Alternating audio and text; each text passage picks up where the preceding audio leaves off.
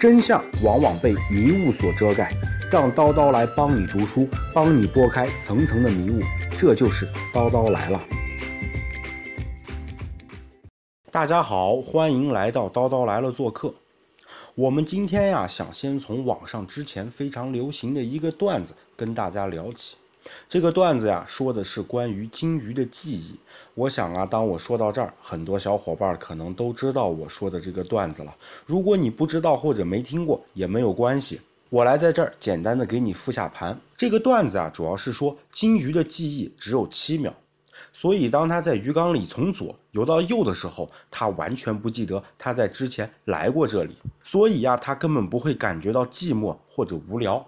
因为他的世界每七秒就会刷新一次，等于说每过七秒，他的鱼缸就是一个新的鱼缸了。他根本不知道自己就是在这么大一个小范围游来游去。记得这个段子刚出来的时候啊，有很多有才的网友为他编了很多故事，还有人呢为他画了漫画。当时我看完啊，真是给我留下了非常深刻的印象。我现在还记得，很多网友都说他真希望做这样一条金鱼，可以无忧无虑，没有烦恼，每天的生活都是新的，这样多有趣啊！后来关于金鱼记忆的说法，也有很多人持反对的意见，认为根本不是这样的。至于他们之间的争论，咱们今天不涉及，不是我们的重点。我今天啊，想给大家讲一个故事，可能跟金鱼的故事啊没有直接的联系，但是他们之间有那么一点点相似之处。我们故事的主人公叫做尤金·保利，他呀在年轻的时候是一名电子工程师。他的故事啊在医学界还是引起了不小的震动的。首先，故事啊要追溯到1992年的秋天，这一天啊，保利突然失忆了。我们说到失忆，我想很多小伙伴都会想到关于影视剧的作品里面或者小说的作品里面所提到的内容。他们的场景呀，往往都是这样。你看我说的对不对啊？主人公因为一次车祸，使得他记忆的那部分大脑啊受到了损伤，之前的记忆全部丢失。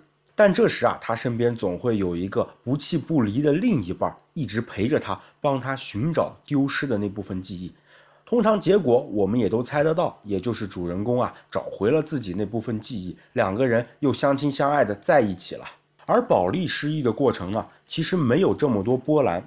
他失忆的过程啊，很简单，仅仅是在那一天，他的妻子正在准备晚餐，而他的孩子来到家中的时候，他根本认不出来这是他孩子了。就这样简简单单的失忆了，可能跟大家想象的有一些差距。但是随后的第二天，保利的身体出现了各种各样的异常反应。首先先是高烧，然后神志不清、恶心、呕吐。到了后来啊，变得非常的焦躁。他的妻子赶快将他送到了医院，在医院，医生抽取了他的脑积液。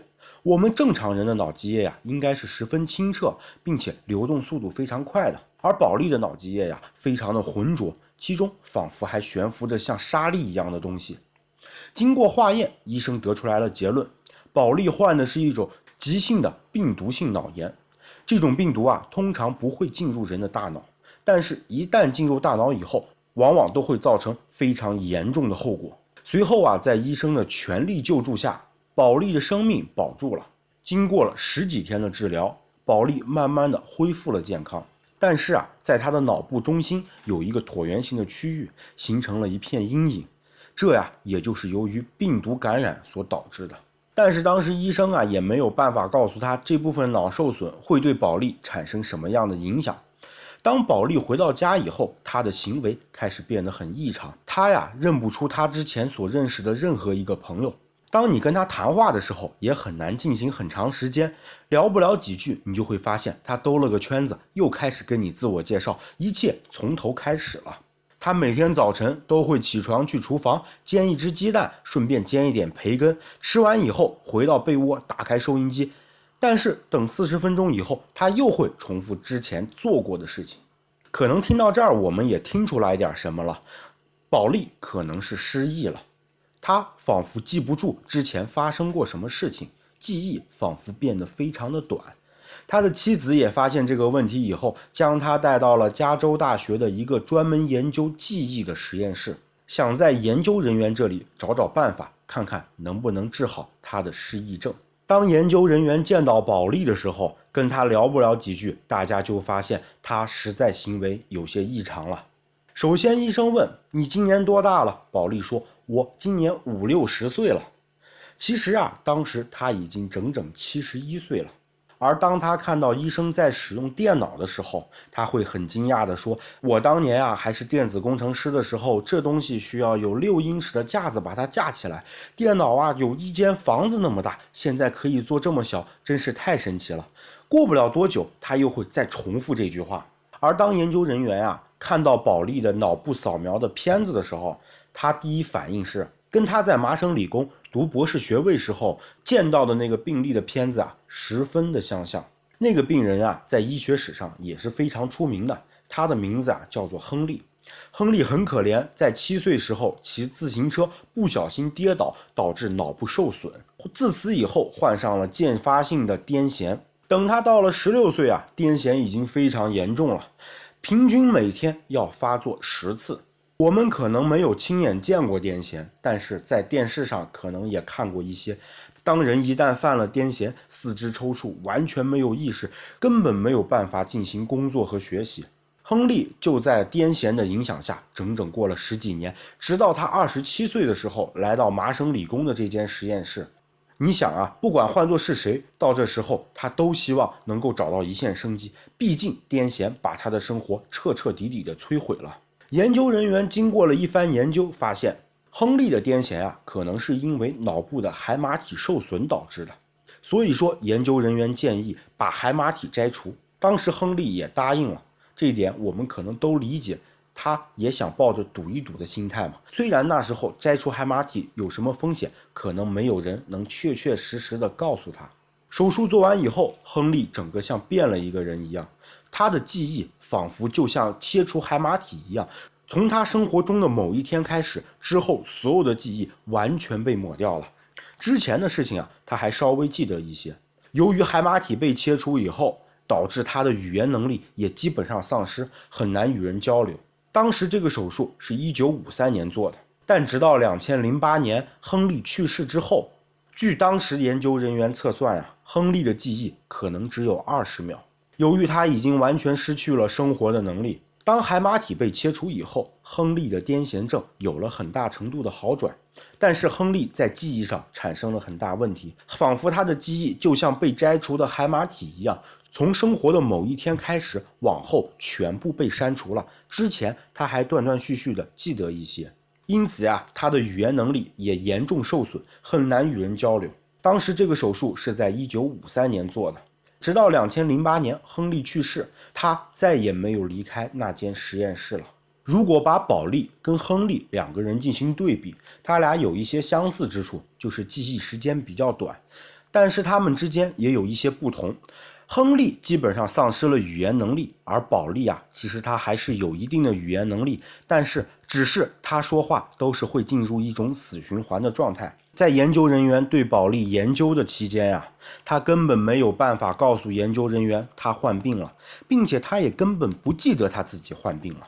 研究人员呀，为保利夫妇俩安排了住处，并且告诉他的妻子，让他平常多运动运动，没事儿就出去走走。这样对他身体有好处，他的妻子啊也非常愿意带他出去。我们也想得到嘛，因为你想这样一个人整天在家里，他都会不断重复一件事情跟你说很久，谁听了都会烦嘛。而当你带他出去走，多少是新鲜环境，他不至于老重复那一两件事，至少不会让人听起来那么无聊吧。就这样很平静地度过了一段时间。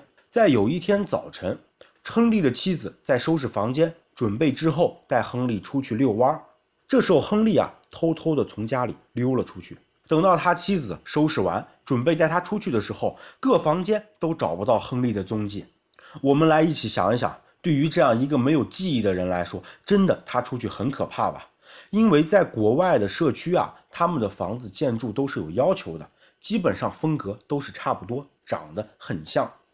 对于我们正常人来说，可能有些路痴啊都没有办法区分哪一个是自己家的房子，更不要说对于他这样一个记忆只有几秒钟的人来说了。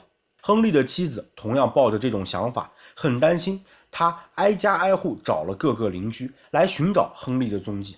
但是当他找了一圈以后，他根本没有找到他。他十分沮丧，非常焦急，想要报警，但是由于那个年代又没有手机，他不得不回到家里。当他到家打开房门，吃惊的是，而他一直都坐在沙发上，若无其事的看着电视。而他的妻子呀，发现在桌上放了几个松塔，再看看保利的手上呢，也沾了一些松香。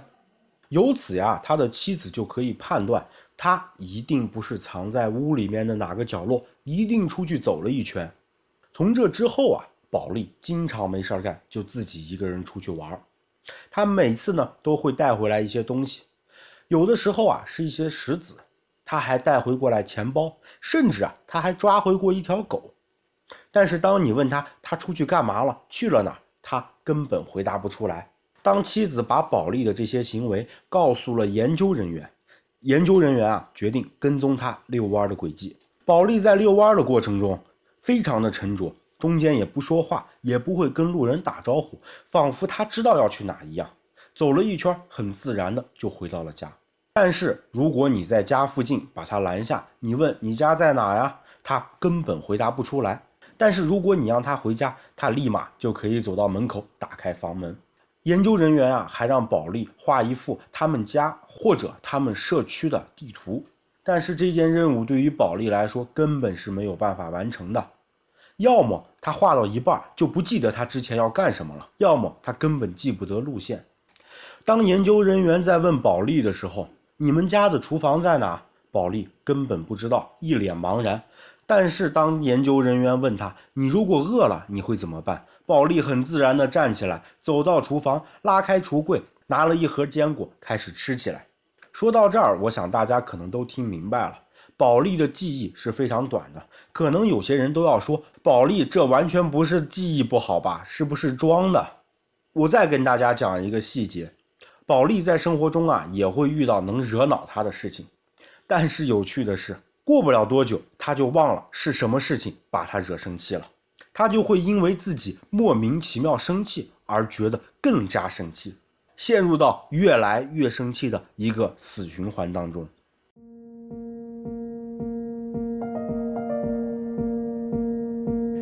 荔枝 FM、网易云音乐、喜马拉雅，只要你在上面搜索“叨叨来了”并关注，那么你就可以第一时间收听到《叨叨来了》的新节目。叨叨来了还有一个公共平台账号哦。你只要打开微信，搜索公共账号“叨叨来了”并关注，那么你不但可以收听到每期的最新节目，可以看到叨叨发给你的文章，同时你还可以点播你想听的话题，并且还可以跟叨叨互动哦。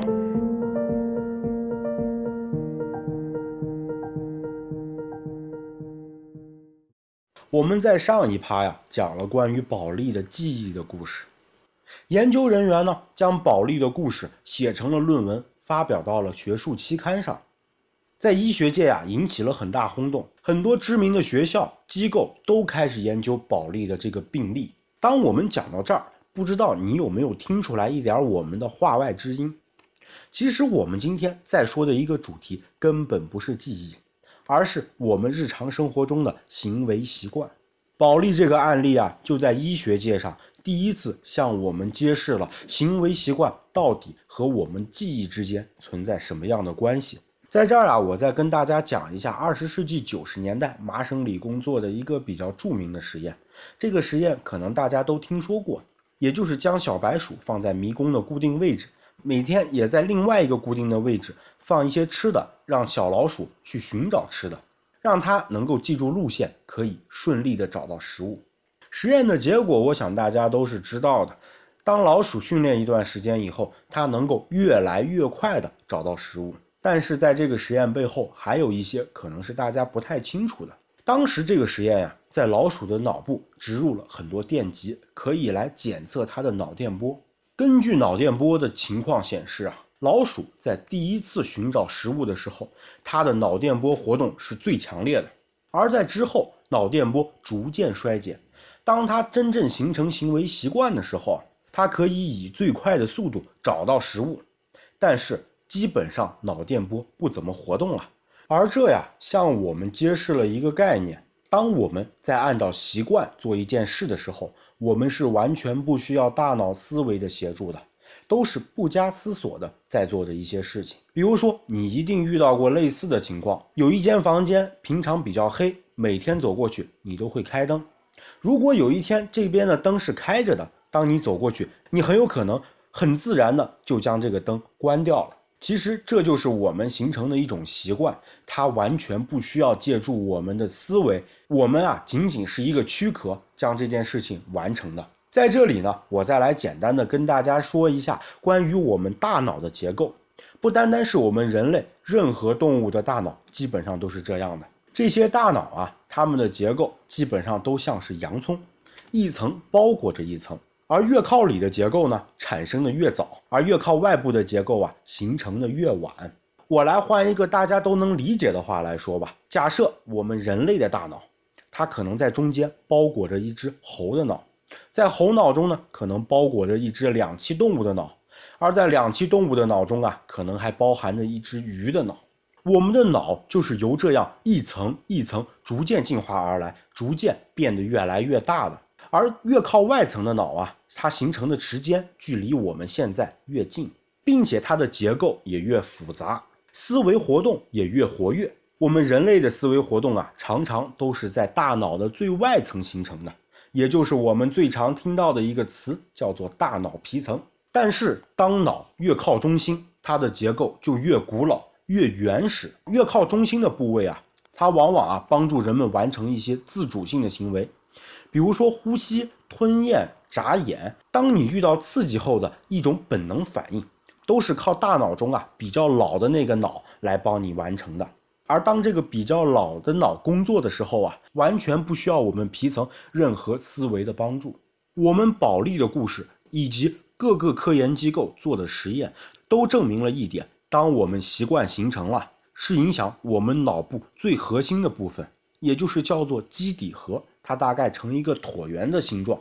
而当习惯指引我们在做什么事的时候，根本不需要我们的思维来协助。可能这时候啊，你会有一个疑问：如果我们缺少了这个基底核，会怎么样呢？其实也有类似的实验。当人切除了基底核以后啊，这个人啊就完全分不出任何细节。比如说，他看不出来另外一个人到底现在表情是在哭还是在笑，因为他不知道该注意表情的哪一个细节。而当在他锁门关灯的时候，也都会遇到各种各样的困难。可能你还会要问，为什么我们的脑会进化成这样？其实啊，这跟我刚才说到的行为习惯不需要我们执行脑力是有一些联系的。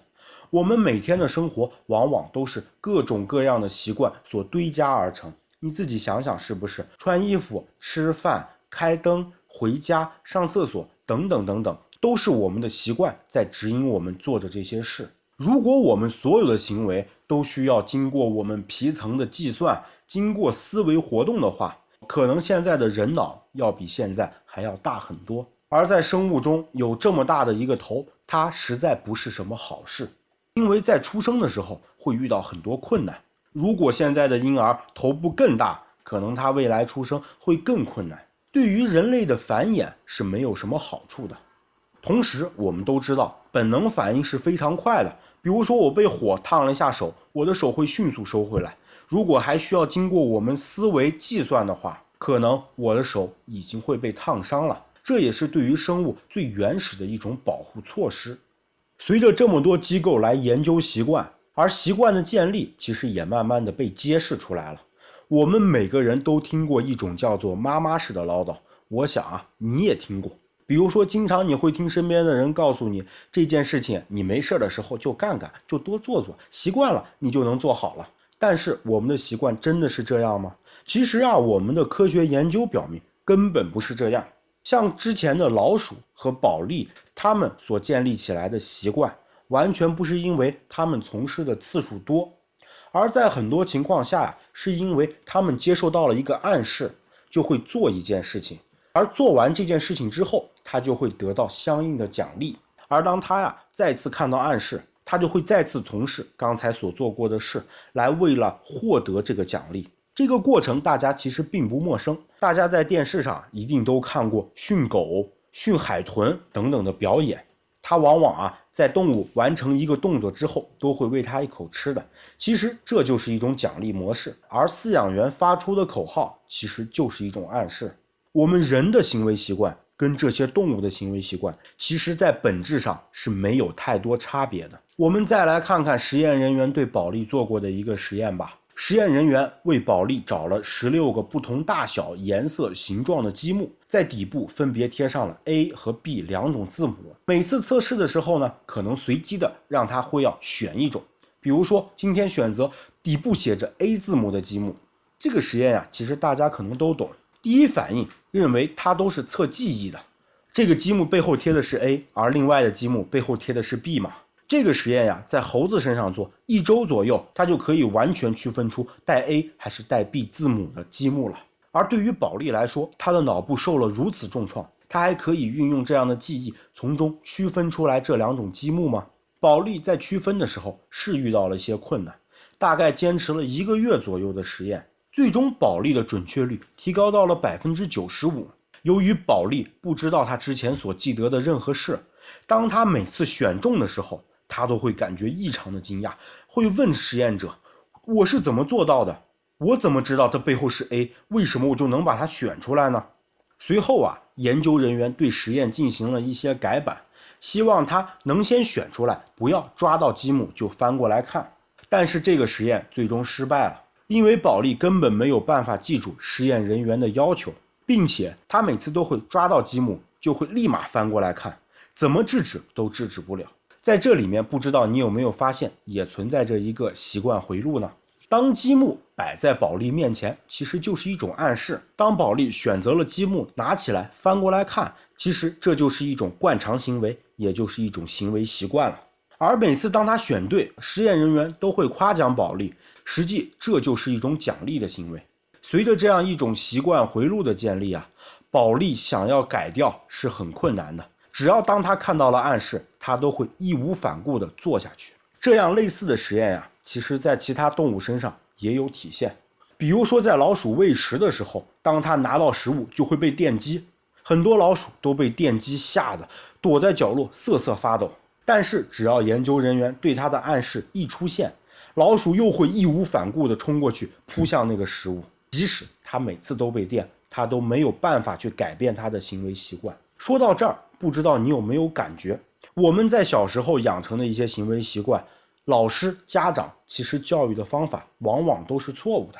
很多时候，他们采取的办法就是打，就是骂，就是惩罚。而在老鼠或者保利这边来看，完全对他的习惯没有改变的作用的。而真正想要改变他的习惯，还是要通过习惯的回路来改变的。而我们现在每个人其实都是生活在一种习惯的骗局当中。比如说，我们每个人都会刷牙，但牙膏对于我们保护牙齿有多大的作用？我想你有没有思考过呢？而广告总是在向我们宣传牙膏对于我们保护牙齿起着至关重要的作用，难道真的是这样吗？说到牙膏的诞生，其实要联系到一个人，叫做克劳德·霍普金斯，他呀是广告业的一个大亨。现在学广告的小伙伴在上课的时候啊，一定都会提到这个人。他捧红过很多的产品，包括牙膏，其实也是他捧红的。而牙膏啊，是他这一生推销史上最成功的一个案例。在他的一本书中，描述了关于他牙膏推销的思路，以及如何让全世界的人拥有了刷牙的习惯。他当时是说，他发现了有一种东西叫做牙菌斑，而牙菌斑是导致人蛀牙的主要原因。他当时啊，就是呼吁大家用牙膏来刷牙。可以有效的去除牙菌斑，这样就可以减少蛀牙的产生了。在牙膏普及之前啊，美国的蛀牙率是非常高的，因为当时人们的物质开始慢慢的普及了。而他呀，在书中指出，他把洁白的牙齿跟美丽建立起了关系，因为每个人都爱美，所以牙膏就遍布全球，成为畅销产品啦。而当我们了解了习惯背后的运作的模式之后，我们就发现他的说法其实根本不成立，在这儿我就跟大家简单的分析一下。首先，牙菌斑是个什么东西啊？其实它很脆弱，即使我们拿手在牙上呼啦呼啦，它都能够去除，不是牙膏把它去除的。并且在他所推销的那款牙膏上市之前，洁齿的产品啊，当时已经有很多很多款了，但是都没有成功过。他们当时的宣传也是可以保护牙齿哦，但是为什么没有成功呢？而牙膏啊，真正成功的秘诀，其实是因为它在里面添加了某种物质。第一种物质可以让你在刷牙的过程中产生许多泡沫。第二种物质啊，当你在刷完牙之后，最终可以残留丝丝的凉意。其实，当我们嘴里产生丝丝凉意的时候，这就是对我们一种很好的奖励，因为我们觉得口气非常清新嘛，我们觉得嘴里非常舒服。而泡沫其实对于我们来说就是一种暗示。它告诉我们牙已经刷干净了，它给了我们一个衡量标准。这种标准其实在现在一直影响着我们。比如说，我们看看我们日常所用的各种日化产品，不起泡的有几种，没有味道的有几种，基本上没有。我们经常可能也会听到别人说啊，你看你头脏的，洗完了都没有起沫，再洗一遍吧。你洗衣服，看你衣服脏的，没起沫，再洗一遍吧。其实这就是一种暗示。而残留在我们衣服上、头发上、身体上的香味，对于我们来说都是一种奖赏。我相信你一定看过洗衣粉中有各种颜色的小颗粒吧？这些小颗粒有什么用呢？其实也没有什么用，也是为了告诉你这东西可以去污，其实也是一种暗示人的行为习惯的一种东西。说白了，就是一种促销手段。说难听了，可能就是一种欺骗，但是这种欺骗呀，真的是善意的。因为当霍普金斯推广了牙膏之后，美国的蛀牙率大大下降，对于人类口腔卫生还是做出了不小贡献的。说了这些呀，可能你也知道了，你刷牙能够起到清洁牙齿的作用，而是因为你刷这个动作，根本不是因为你的牙膏。如果大家跟医用的洁齿的工具打过交道的话，大家就会发现了，它们根本不起沫。但是他们还是会有一些清凉的感觉，也是为了让你有种饱赏，让你感觉牙齿清洁了。商家利用了我们的习惯，将我们很多的日化产品变成了我们的习惯。如果你两天不刷牙，我相信你是不可以忍受的，难受死了。这也许就是习惯的力量。其实我们今天这期节目啊，就是围绕着一本书，叫做《习惯的力量》展开的。里面向我们详细展示了习惯对于我们作用的方方面面，书写的非常的精彩，真的值得一读。但是在这儿，可能你也觉得习惯真的很强大，但是其实我还想告诉你，习惯也是很脆弱的。当你把暗示破坏了以后，你的习惯回路就彻彻底底被打散了，你就没有办法再建立起习惯来。比如说，我们再回到保利来看看，如果今天风比较大，路上树叶比较多。保利就没有办法再走回他自己的家，在保利居住的地方啊，曾经也修剪过树叶，曾经也修剪过草坪，修剪过旁边的灌木。之后啊，保利也走不回来了。而这些身边的小细节，其实都被我们不经意的记录在了我们的基底核当中，它是没有任何感觉的，我们甚至都不知道。可能很多朋友都向我提出来，你的节目做的太长了，我哪有那么多时间听呢？首先，在这儿，其实我今天想解释一下，为什么我的节目通常控制在三十分钟以上。因为啊，很多事情如果没有一个很严密的逻辑链条，我是根本没有办法跟你解释清楚的。其实我们这期节目还有很多想介绍给大家的内容，但是在这期节目里，我们都没有办法覆盖了。而如果我仅仅告诉大家结论，很多东西其实是站不住脚，没有推理的过程，它也许存在都是存疑的。现在的互联网真的是非常方便，叨叨一直非常很推崇互联网，大家也都看出来叨叨对互联网的喜爱。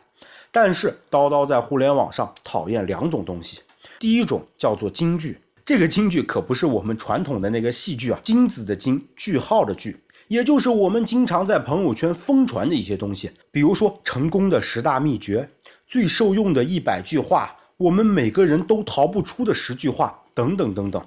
在我看来，这些就是屁话，没有任何作用。因为在很多话，当它失去了环境之后，它没有任何存在的意义。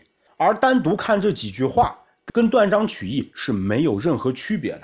我们在有深度思考的问题上。我们需要有思维的能力，而不要简简单单的被自己的习惯所控制，被自己的行为所绑架。固然，习惯可以帮助我们完成很多事情，可以让我们高效率的完成很多事情。但是我们不要忘了，始终还会有另外一种东西，叫做坏习惯。比如说有人抽烟，比如说有人酗酒，甚至有的人赌博。其实他们说白了都是习惯在作祟。他们在很多情况下往往都是无意识的，跟大脑皮层完全没有任何关系，仅仅是基底核控制的一种动物性的行为。我想，即使我们每个人都知道我们人类是一种动物。但是你永远不愿意承认自己是一只动物吧？所以，我们需要深度的思考。那么，我的节目自然而然会控制在一定的时长。只有这样，我才能跟你讲明白道理，把真正的逻辑推理说明白、说清楚。这样，每一个喜欢我们节目或者收听到我们节目的人都能从中受益，学到一些东西。同时，我也可以学到很多东西嘛。叨叨在网上第二比较讨厌的东西呢？叫做正能量。现在网上大家都推崇正能量，但是在我理解中，我的正能量跟大家所推崇的正能量可能有一些区别。网上现在推崇一种正能量，形成了一种风气，不知道大家有没有察觉？就是如果我作为中国人，我说中国的坏话，那我就是卖国贼，我就是汉奸；如果我说中国的好，我说未来一定会前途一片光明，这就是正能量。但是大家真正的清醒一下。什么是正能量？在我看来，这些正能量也都是些屁话。真正爱你的人，他不会天天夸你，而会说你的不好。有一句话：“雄鸡一唱天下白。”我把公鸡杀了，天难道就不亮吗？叨叨来了，这个节目仅仅希望能把一些真相告诉大家。至于你信不信，那是你的事儿。也许有些观点我自己都不信，但是我从书中看到了，我就搬运过来告诉大家，来做一个知识的二传手，将知识传递出去。我认为这才是正能量。很多情况下，事实的真相往往是赤裸裸的，它往往是见不得人。当你看到的时候，觉得都有点羞愧，但是这才是真相真正的本质啊。当一个家长一直在保护自己的孩子，不停夸自己的孩子，即使他做错也在夸他，那么这种情况我们会叫他溺爱。而我们对待自己的国家，对待我们社会，对于我们生活在周围的同胞来说，我们仅仅是说他的好话，难道不是一种溺爱？难道不是害他吗？我记得曾经春晚有一集相声叫做《灌肠》，那个小品给我留下了很深刻的印象。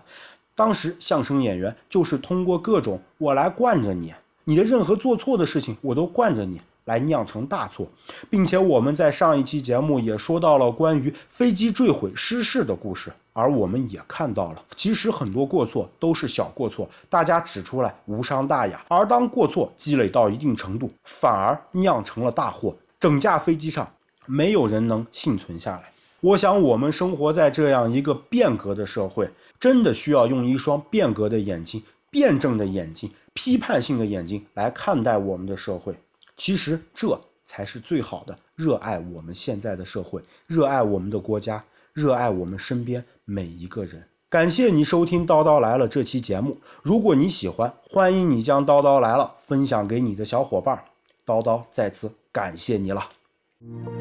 既然我们是爱智求真的小社群，那么欢迎你分享你的观点，哪怕只是只言片语，没有关系哦。只要你发到叨叨来了的微信公共平台，如果是比较长的文字，那么你发给叨叨的邮箱都没有问题。在这里，让我们头脑进行碰撞，产生出新的思想吧。